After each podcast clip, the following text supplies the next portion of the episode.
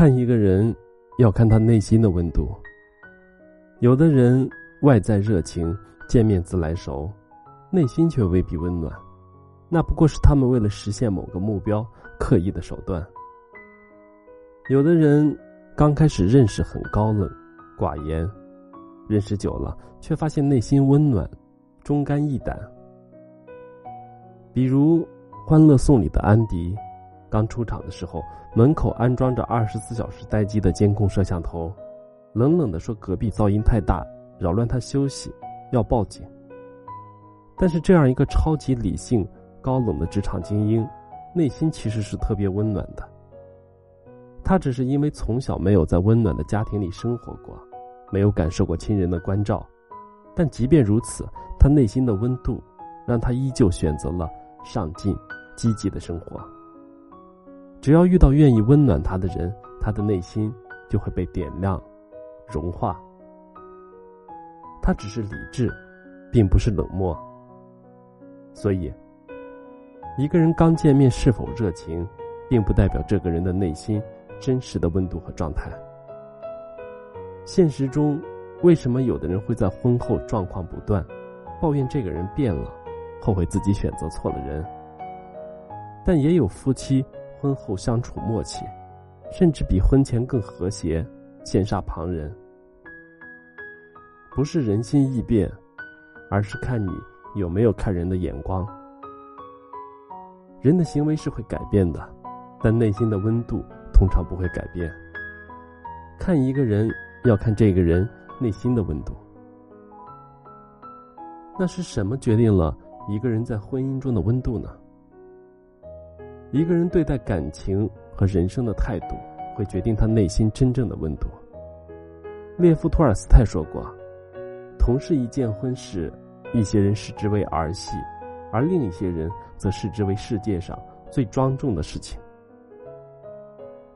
很多女人抱怨男人在婚姻中没有温度，不温暖，不体贴，那是因为他们只是把婚姻当成了人生中的一个目标，所以。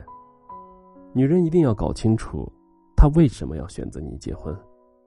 这个问题的答案决定了这个人在婚姻中的温度，更决定了感情的相处质量。《人民的名义》里，祁同伟虽然当场跟梁璐下跪求婚，但他内心的态度是：我要通过这段婚姻，把我失去的尊严全部夺回来。后来，即便梁家的背景。帮他在仕途上一路升官，他对梁璐也从来都是冷嘲热讽，毫无感恩之心。不仅对妻子如此，对阻挡他的人，他也是从来不手软。祁同伟这样的人虽然是极端例子，但其实现实中也有很多这样的人。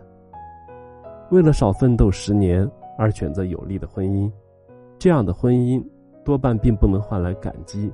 而是无限制的索取。同样是仕途得意的侯亮平，却能在家为妻子下厨，毫无一点官架子。侯亮平也不会像祁同伟那样对高官溜须拍马，对下属疾言厉色。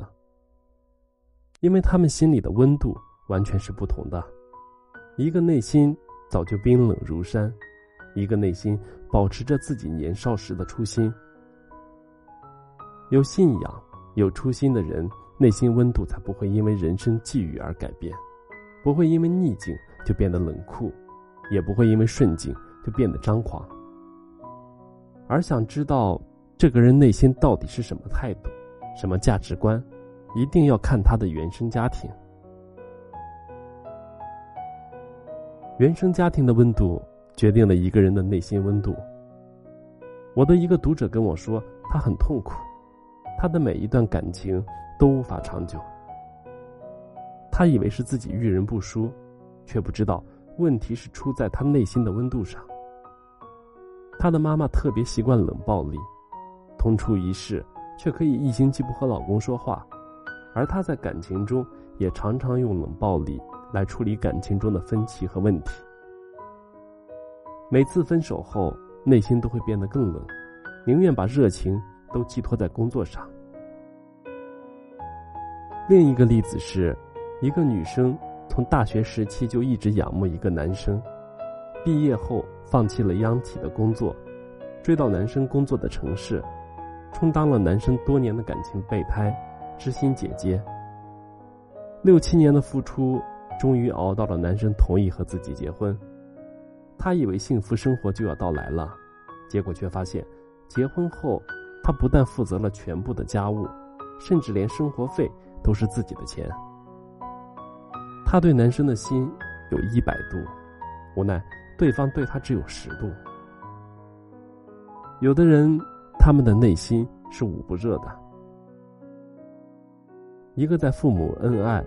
相互扶持、照顾的气氛下长大的孩子，不管他的事业逆境、顺境，不管妻子是否会发胖、变老，他都不会以这些为理由改变自己对妻子的态度。